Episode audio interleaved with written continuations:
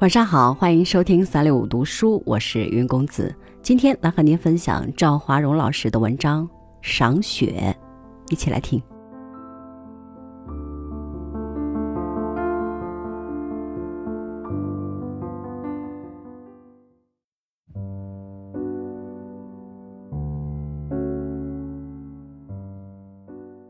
下雪了，时令刚交小雪。就来了一场大雪。既然下雪了，还这么大，那就干脆不再出去了，静静的赏雪吧。先是拿了一块干毛巾，把玻璃上晚间凝湿而成的雾水一块一块的擦干净，然后把摇椅搬过来，半躺上去，隔着窗独自享受这大自然的馈赠。雪其实已经下了一夜，院子里左右陪房的屋顶上已经有十多公分厚，葡萄架上也沾满了雪。原本还希望能再开一茬的月季，那茎那叶全堆上了雪，乍一看像是开成了白花。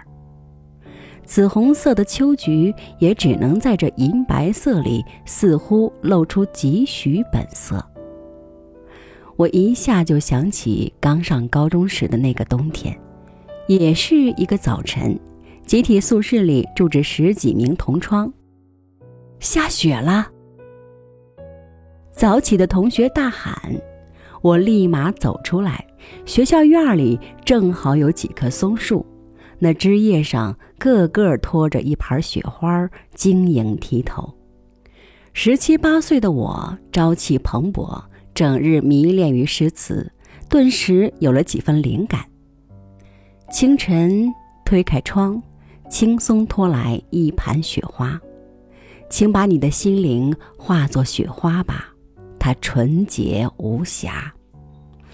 不想几天之后，还真的被一家报纸给用了。那时的心情可真是有一种说不出的兴奋。谁知这三十多年过去。我依然对雪还是这般的情有独钟。也许今生与雪有缘。虽说在北方的冬天雪并不少见，但每年与每年下雪时的心境不同，雪也就不同起来了。早年对雪的爱恋，是对它纯洁的向往，也就注定了今生不会成为大富大贵之人。充其量是一个心无旁骛的书生，或偶有小作的文人，不会是名利场上的决斗士。而今坐在窗内静下来赏雪，了知天命，经历了半生的风风雨雨，浮躁的心也渐渐地平了下来，把这雪看作了上天赐予我的艺术品。自然界的形态其实亘古未变，都在各自的轨道上周而复始地运行着，变的只是观景人不同年龄段的心境。喳喳喳，三五只喜鹊冒着大雪来到了葡萄架上。喜鹊登枝，莫非今天有什么喜事？这么大的雪，注定不会有人登门造访。有一只率先飞到东屋的窗台上，原来那里有几个柿子，虽也戴了白帽，依然可见。他是去找吃的了。是呀，这天气在野外哪里有食儿可觅？不知他们是怎样知道这里还有一点食物可以充饥。第一只先是啄了一口，迅速将头仰了起来。然后又连啄三下，把柿子触落到院子雪地。其他的几只叫了几声，也跟着扑了下来，站在雪地里，几乎看不见腿脚。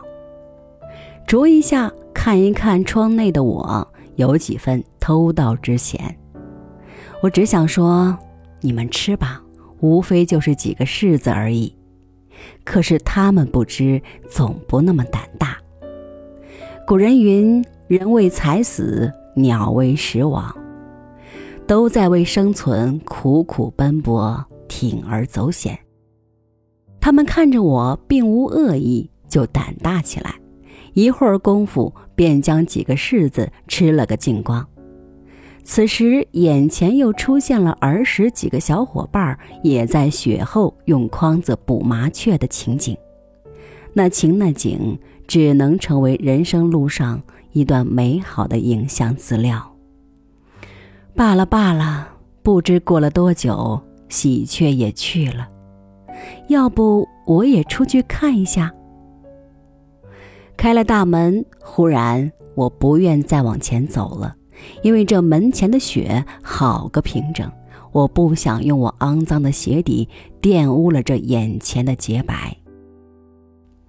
门前的几簇翠竹也被雪压弯了腰，两棵槐树还没有赶上落叶，也开了花。远处的杨树林都挂满了雪花，此时我才明白，人们为什么把雪称作雪花，它分明就是花。小时候，我的老家种满梨树，人们都在沟两侧凿窑而居，沟沟叉叉都住满了人家，家家种梨树，有秋梨，有夏梨，每年春天站在高处。不也如斯，到处都是柏。夏梨的花落得稍早，还没等落完，秋梨就又开了。